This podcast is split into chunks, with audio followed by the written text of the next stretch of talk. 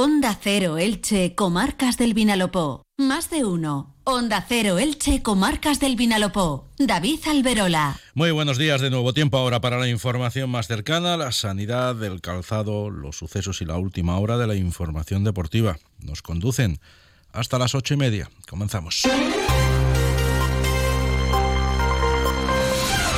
El tercer mes del año se estrena este viernes con un día soleado y en el que por la mañana se va a registrar viento moderado puntualmente fuerte que será más flojo de cara a la tarde. Nos lo cuenta así Jorge Miralles desde Tiempo Elche, que asegura que en Elche, Crevillén y Santa Pola se espera una temperatura máxima hoy de unos 20 grados. El primer fin de semana de marzo se presenta con un sábado con viento que no va a pasar de moderado y en el que por la tarde se irá nublando. Incluso en la madrugada del sábado al domingo se puede registrar alguna lluvia acompañada de fuertes vientos. El domingo va a ser una jornada soleada, pero fría y ventosa.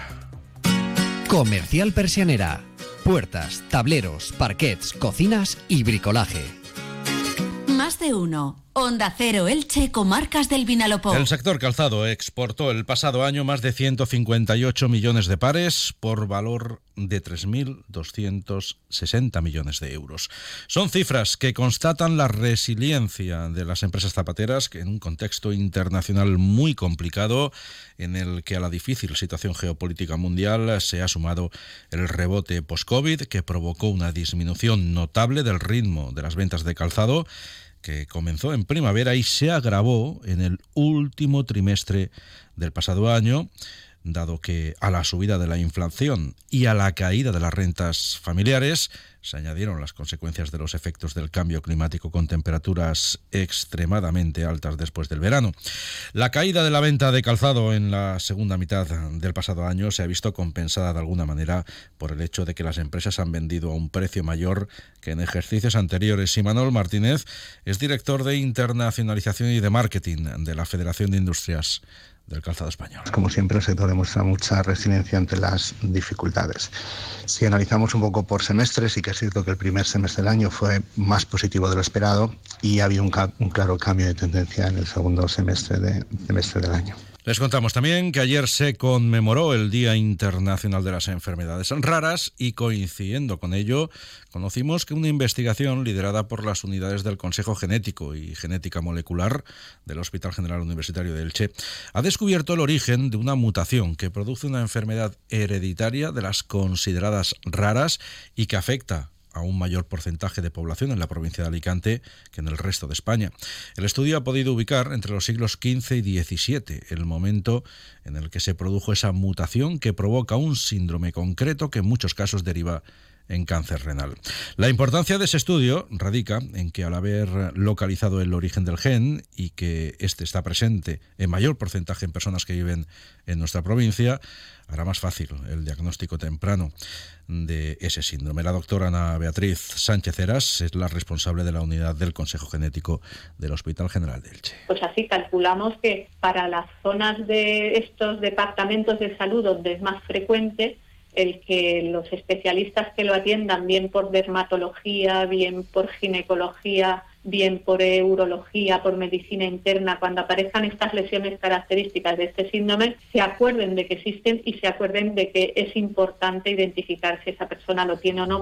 En página de sucesos, la Guardia Civil ha detenido en Santa Pola una pareja, un hombre y una mujer de 19 y 18 años en un operativo en el que se ha desmantelado una plantación de marihuana instalada en el interior de un chalet de la localidad. En la operación también se ha se ha contado con la colaboración de la policía local de la Villa Marinera. Por otro lado, una denuncia presentada en Elda ha llevado a la Policía Nacional a detener a tres personas en Valencia que formaban un grupo de que extorsionaba a clientes que contactaban a través de Internet con anuncios de supuestas casas de citas.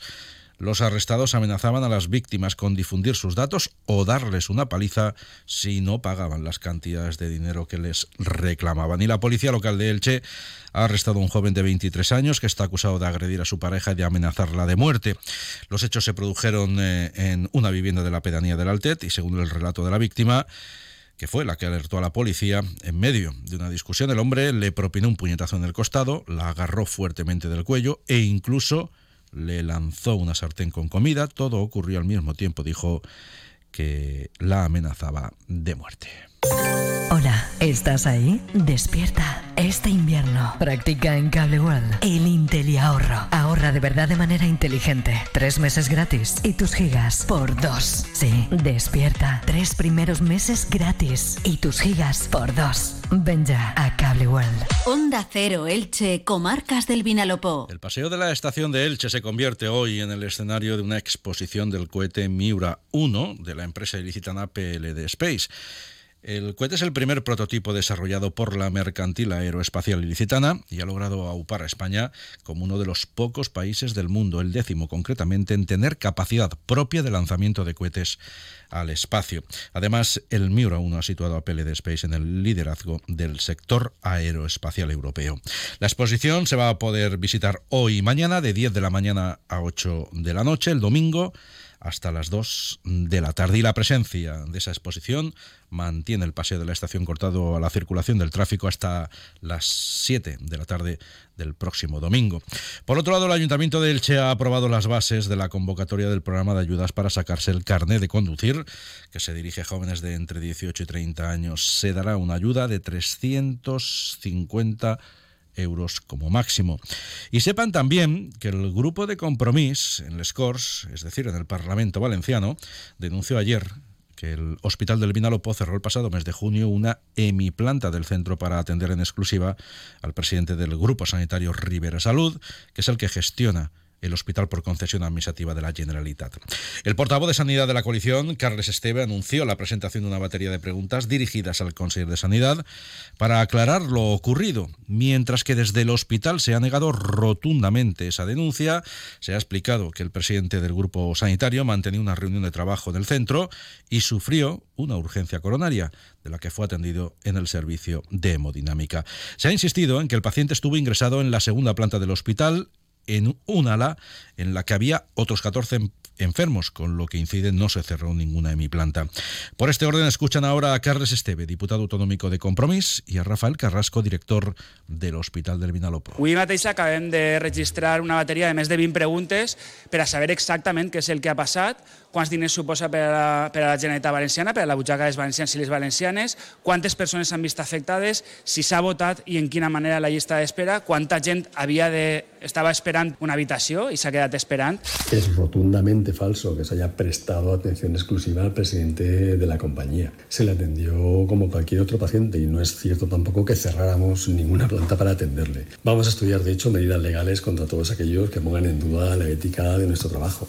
Y en Aspe, el ayuntamiento ha lanzado el procedimiento de licitación de las obras de construcción del nuevo colegio La Paloma, que tendrá capacidad para 220 estudiantes. Se va a construir en una parcela de más de 3.000 metros cuadrados de superficie en la calle Virgen de la Esperanza. Antonio Puerto es alcalde de Aspe. Un paso más para la construcción del nuevo colegio de La Paloma, que en estos momentos se encuentra en dos centros y el nuevo centro va a reubicar, a reunificar los dos centros en un único centro con eh, nueve nuevas dotaciones de aulas, de infantil, de educación especial, gimnasio, comedor.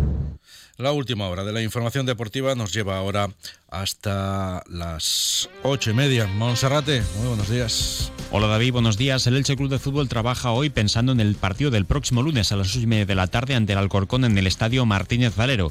El técnico Sebastián Becasese tendrá que recomponer su línea defensiva con el regreso de Carlos Cler y la baja para dos o tres partidos del noveldense Mario Gaspar. Por su parte, el Club Deportivo Eldense también ha contado en los últimos entrenamientos con las ausencias, trabajando al margen del grupo, de los delanteros Florin Andone y Mario Soberón. Los dos son duda para el encuentro que mañana el Eldense disputará en casa en el nuevo Pepico Mat ante el Villarreal B, el equipo que marca la barrera con la zona de descenso.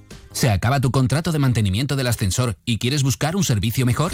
Llama a Ascensores Serki. Te daremos una solución a la medida de tus necesidades. En Ascensores Serki ponemos a tu disposición un equipo de profesionales rápido y eficaz. Llama ya al teléfono 965 42 23 76 o visita serki.es. Onda Cero Elche, Comarcas del Vinalopó.